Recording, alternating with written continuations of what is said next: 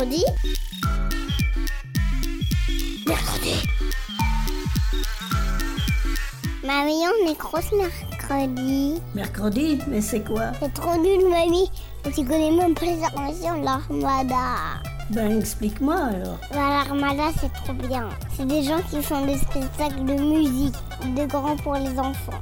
L'armada, oui, mais mercredi. Une émission de grands pour les enfants.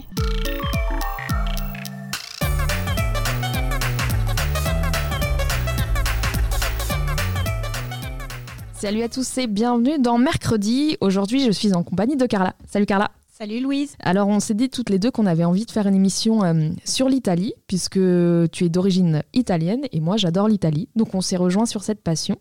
Donc, bienvenue à tous euh, pour cette émission où mercredi part en Italie. Allez, Andiamo, on est parti.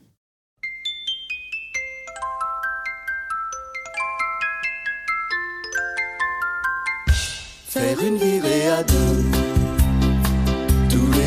les chemins, dans ton automobile, tous les deux on sera bien. Et dans le ciel il y aura des étoiles et du soleil quand on mettra les voiles. S'en aller tous les deux dans le sud de l'Italie et voir la vie en bleu,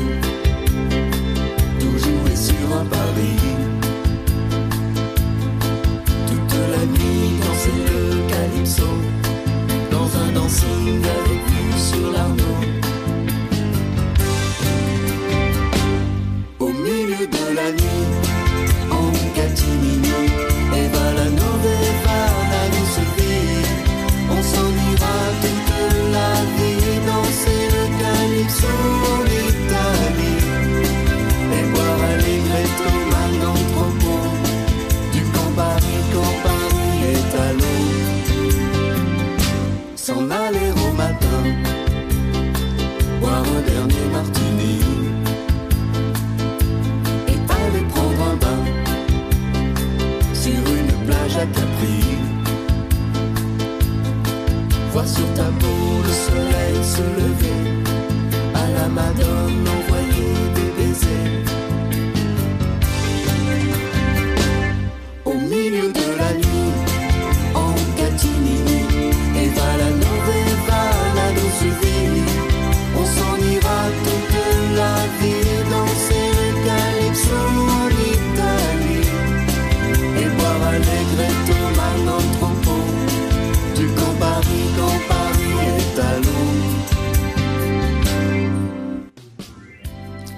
venons d'entendre euh, le titre Voyage en Italie par le groupe euh, Lily Cube.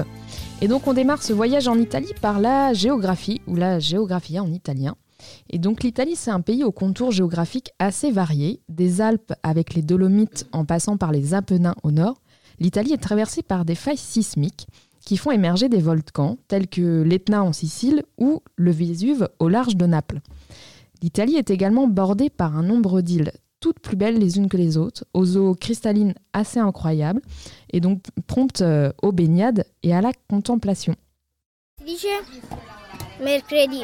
Mercredi è la migliore radio del mondo. L'Italie, au-delà de sa géographie, c'est également le foot. Euh, L'équipe nationale est appelée les Li Azzurri ou la Nazionale, qui signifie euh, les bleus en italien ou la nationale. Alors, comme vous l'aurez compris, la couleur de l'équipe d'Italie au foot est donc le bleu, l'azzurro en italien, et date de l'association de la couleur bleue à la dynastie royale qui a unifié en fait l'Italie en 1861. Et l'un des chants les plus courants pour les fans de foot est le Forza Azzurri, qui donne euh, les encouragements à leur équipe nationale. Les matchs de foot sont juste un autre prétexte aussi pour les Italiens de se réunir euh, en famille, avec les amis, de profiter d'une bonne cuisine italienne, à la fois de pâtes froides, de pizza, et de profiter d'être dehors pour regarder les matchs tous ensemble. Alors il y en a beaucoup qui le font à la maison, mais aussi au restaurant, dans les bars, à travers tout le pays. Les gens se retrouvent aussi euh, sur des places avec des écrans géants pour profiter des exploits de, de l'équipe nationale de foot. On peut dire que l'Italie voue un culte important au football, comparable un peu à l'amour de la pizza ou de l'apéritivo, ce qui est l'équivalent de l'apéritif chez nous, mais avec des mets beaucoup plus euh, sophistiqués, des petits bouts de pizza, des choses comme ça. Et donc euh, cet amour du foot, euh, elle se retrouve soit quand l'équipe nationale joue pour les Jeux olympiques, lors de la Coupe d'Italie, ou bien au championnat d'Europe ou à la Coupe du Monde. Il faut savoir que l'Italie est quand même quatre fois championne du monde dont deux sous euh, Mussolini. Donc voilà, je vous laisse découvrir cette histoire qui est un peu particulière. Et donc le foot, ça permet au pays de, vibrer pendant tout un temps, euh, à la fois pour ses clubs euh, du calcio et aussi pour son équipe nationale. O dentro o fuori. Se c'è un momento in cui bisogna dimostrare di essere forti, di dare un significato a tutte le belle parole che abbiamo speso per voi, di dare un senso a tutti i numeri da record che avete inanellato nelle ultime 30 partite, beh, quel momento, cari ragazzi con la maglia azzurra, è finalmente arrivato. Rubiamo nuovamente il pallone. Spinazzola, Spinazzola, passo doppio, sinistro, pallone sul fondo. Spinazzola, cross in mezzo, preciso, Barella destro, la parata con i piedi di Bachmann che avanza la conclusione dalla distanza e l'incrocio dei pali scheggiato da Ciro Immobile. Parte la conclusione! La parata incredibile di Bachmann, il pallone insegna, che insegna, punta l'avversario, il cross in mezzo, immobile, immobile in area, prova a girarsi, attenzione al tiro, rete! Il raddoppio dell'Italia! Matteo Pessina Galles, l'Atalantino centravanti consumato. Alors on vous a parlé du, de l'équipe nationale de foot qui est vraiment importante pour les Italiens et les Italiennes, mais il y a aussi un truc hyper important en Italie, c'est le championnat italien qu'on appelle le calcio. Alors ainsi, les Italiens ne jouent pas au football, mais bien au calcio. Cette distinction euh, de mots, de sémantique, elle est assez ancienne, puisque c'est un terme qui, euh, qui est assez euh, imperméable, puisqu'il vient de la révolution en fait culturelle fasciste. Donc il faut remonter aux années 1930, euh, au temps de Mussolini, et où euh, il y avait une vraie envie euh, de par la dictature italienne de garder uniquement des mots 100% italiens, pour évincer en fait les anglicismes, les mots plutôt issus de la langue française, pour en fait satisfaire le nationalisme italien. malgré cette histoire un peu particulière et assez noire de l'histoire italienne, le mot calcio en fait est resté dans le vocabulaire italien et nomme le championnat de foot toujours actuellement.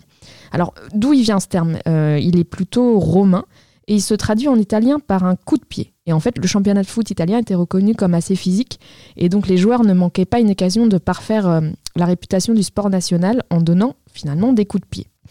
On peut également relier aussi ce terme au calcio florentin. S'il a été euh, abandonné à une époque, il est depuis les années 1930 pratiqué de nouveau euh, toujours dans la ville de Florence, mais également aussi à Sienne. Et donc chaque année dans la ville de Firenze se déroule une compétition opposant quatre équipes issues des quatre euh, quartiers historiques de la ville. Et donc ce sport, il oppose, euh, pour vous expliquer un petit peu les règles, il oppose deux équipes de 27 joueurs, donc ça fait beaucoup de monde sur le terrain. Il faut imaginer plutôt un terrain en sable, et donc chacun a différents rôles dans cette équipe. Il y a quatre datori indietro, qui correspond euh, pour nous en français aux gardiens de but, trois datori innanzi, qui sont les défenseurs, et cinq euh, sconciatori, qui sont les milieux, et 15 corridori, donc les attaquants. Alors pour le principe, eh ben, il faut mettre un ballon similaire à celui qu'on utilise au football dans le fond des filets adverses. Donc là, on est clairement sur les mêmes règles que le foot euh, moderne. Mais attention, un tir hors cadre ou touchant un poteau donne aussi également des demi-points à l'adversaire. Donc pour ce faire, malheureusement, tout ou gracieusement, tous les coups sont permis ou presque.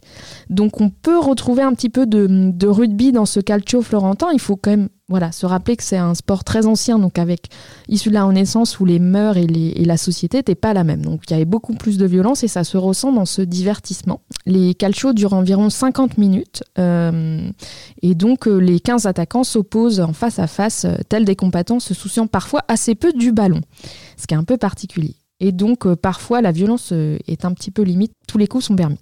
N'hésitez pas à regarder sur Internet euh, des vidéos de, du calcio. c'est assez particulier. On n'est pas du tout habitué à ce, cette particularité du foot. Voilà, c'était le calcio. Perché dovrei aver paura? Io ho pensato di ritirarmi già il primo giorno cui, in cui cantavo. Se non fosse andata bene la prima sera mi ritiravo dalle scene. E, e così sempre, tutte le sere, è la bellezza della mia professione. non si sa mai quando finirà questo.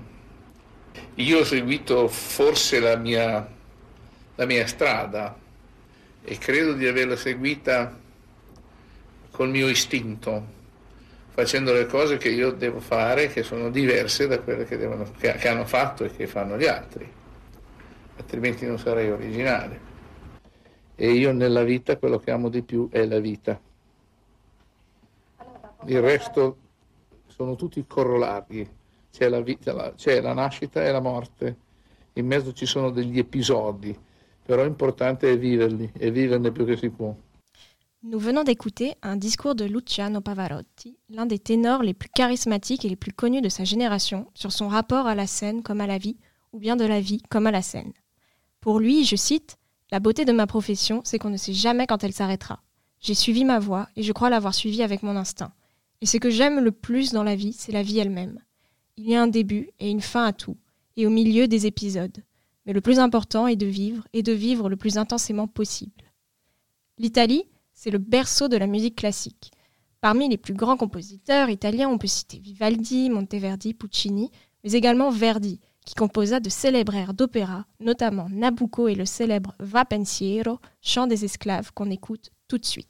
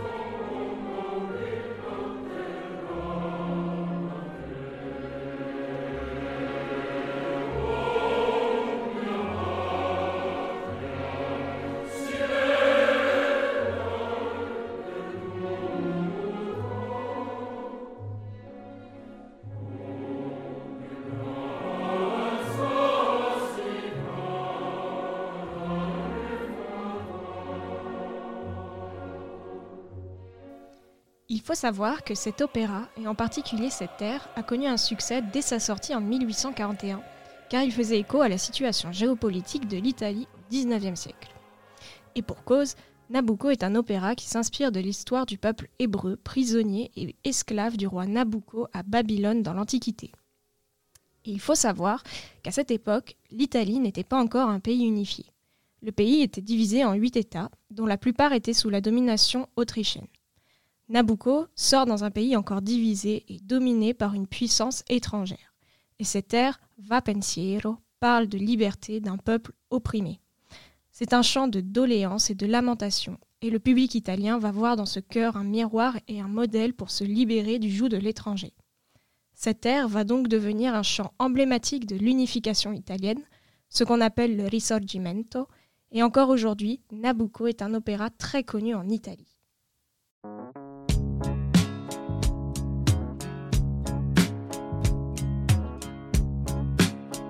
I want to know. Vorrei sapere, I want to know. vorrei sapere, Vorrei sapere. I want to know, Vorrei sapere I want to know, come fa la gente a concepire di poter vivere nelle case d'oggi inscatolati come le acciughe nascono i bimbi che han già le rughe I want to know. I want to know. I want to know. Vorrei sapere, I want to know. Vorrei sapere, perché la gente I want to know, non dice niente. I want to know, ai Mr. Hyde, ai Dr. Jekyll, i costruttori di questi orrori che senza un volto fanno le case dove la carie germoglia già. I want to know, I want to know, I want to know, I want to know. That I fight for the ever, for the favor the. Whatever they have to be that if for whatever the favor. L'Italie compte bien des merveilles autres qu'Adriano Celentano qu'on vient d'écouter avec I Want to Know. Beaucoup de sites en Italie sont classés dans le patrimoine mondial de l'UNESCO, c'est-à-dire des sites protégés, et en tout, il y en a 58. Et j'ai eu la chance d'en visiter quelques-uns lors de mes voyages en Italie, comme Alberobello, qui est une ville du sud de l'Italie, connue pour ses trulli, c'est-à-dire des maisons blanches et rondes avec des toits en pierre qui servaient de maison pour les nomades et les petits paysans. Sinon, j'ai aussi pu me balader et voir les montagnes des Dolomites qui offrent un panorama époustouflant sur toute la faune et la flore du nord de l'Italie. Et toi, Louise, as-tu visité des sites classés dans le patrimoine de l'UNESCO lors de tes différents voyages en Italie? Eh bien oui, j'ai eu la chance euh, de visiter surtout des centres historiques tels que celui de Naples, de Florence, de Sienne, de Rome ou encore de San Gimignano. Et s'il y en a quelques-uns que je devais retenir parce qu'ils sont quand même assez différents entre le sud de l'Italie où il y a Naples et la Toscane par exemple avec Sienne ou San Gimignano. Et j'ai beaucoup aimé San Gimignano parce que hum, ça correspond au fait à l'époque euh, du Moyen Âge euh, où les villes italiennes étaient toutes des cités très distinctes les unes des autres. Chacun avait sa propre monnaie, sa propre force militaire, son propre régime politique.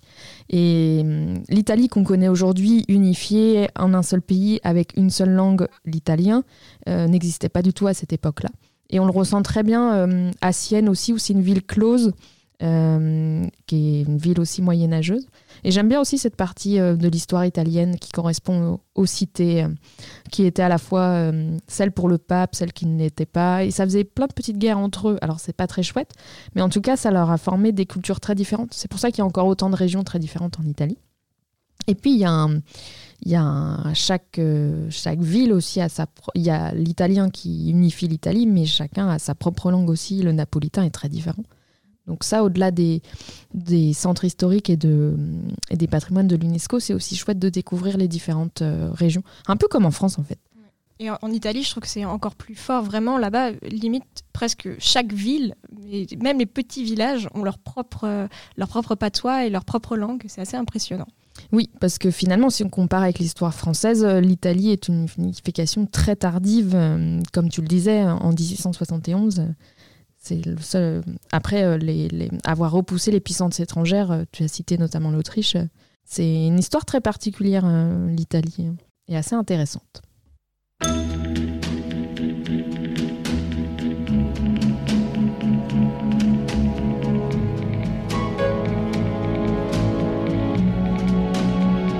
sapore di sale, sapore di mare,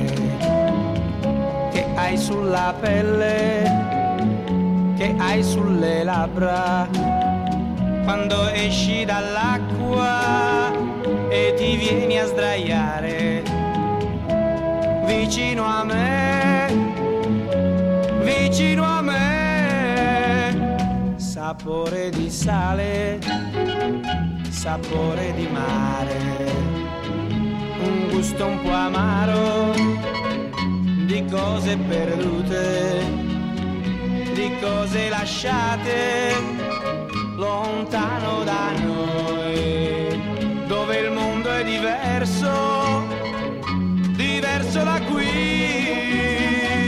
quel tempo è dei giorni che passano pigri e lasciano in bocca il gusto del sale.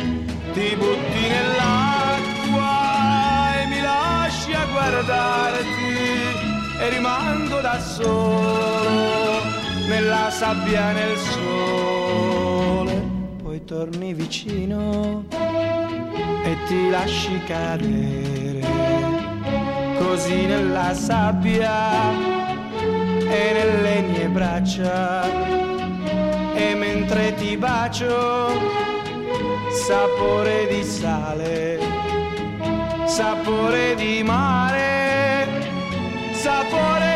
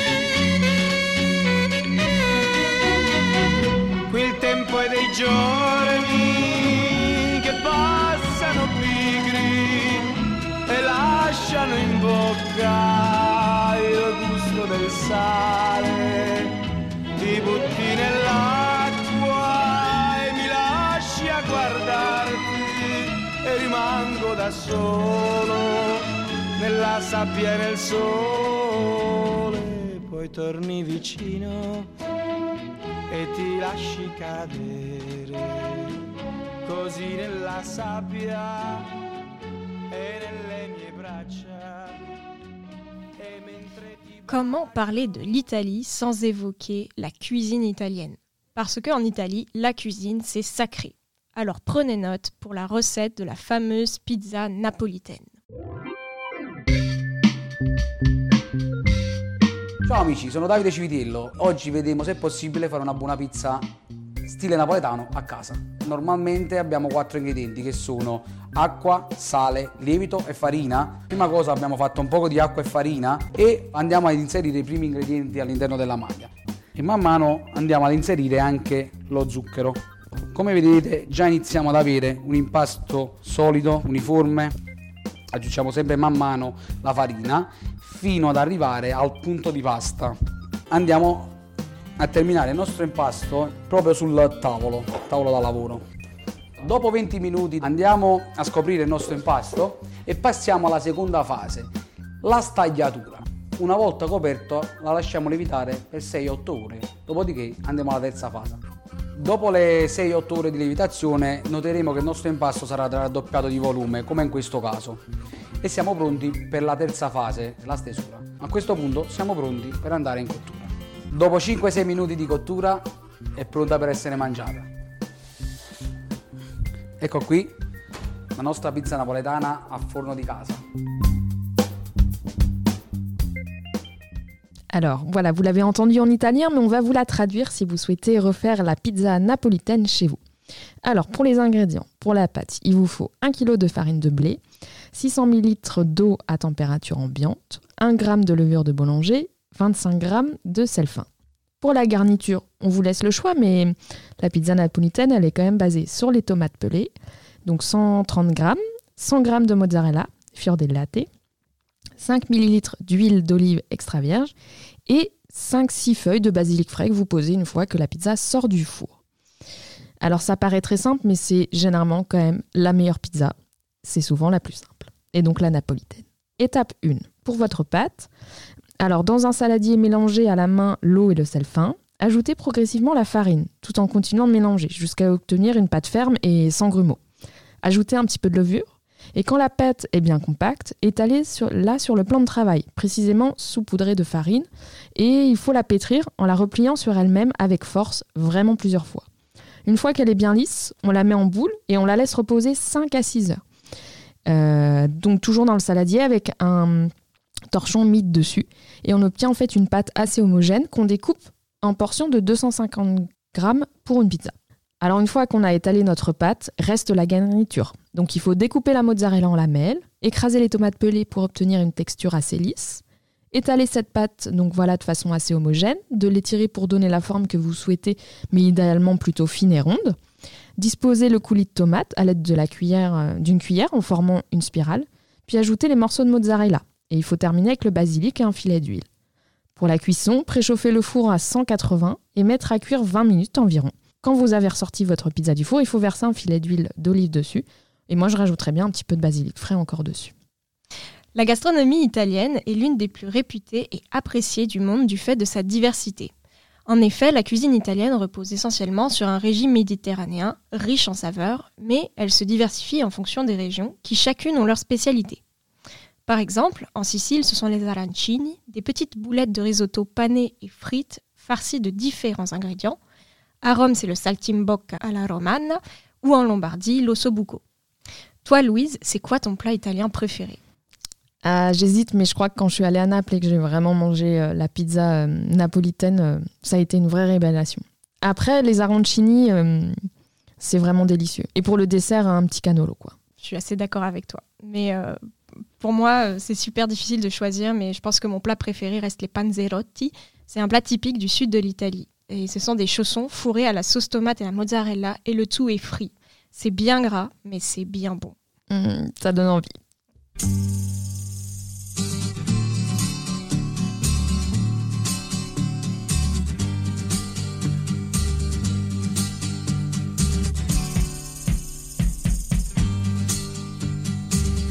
Tu mi fai girare, tu mi fai girare come fosse una bambola.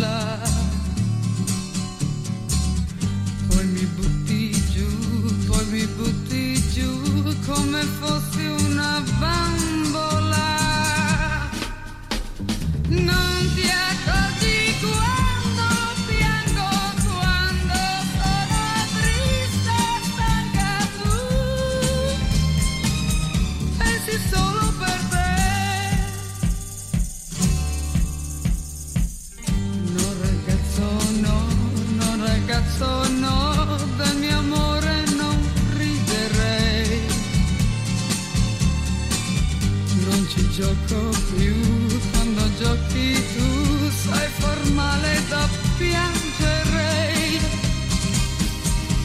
Da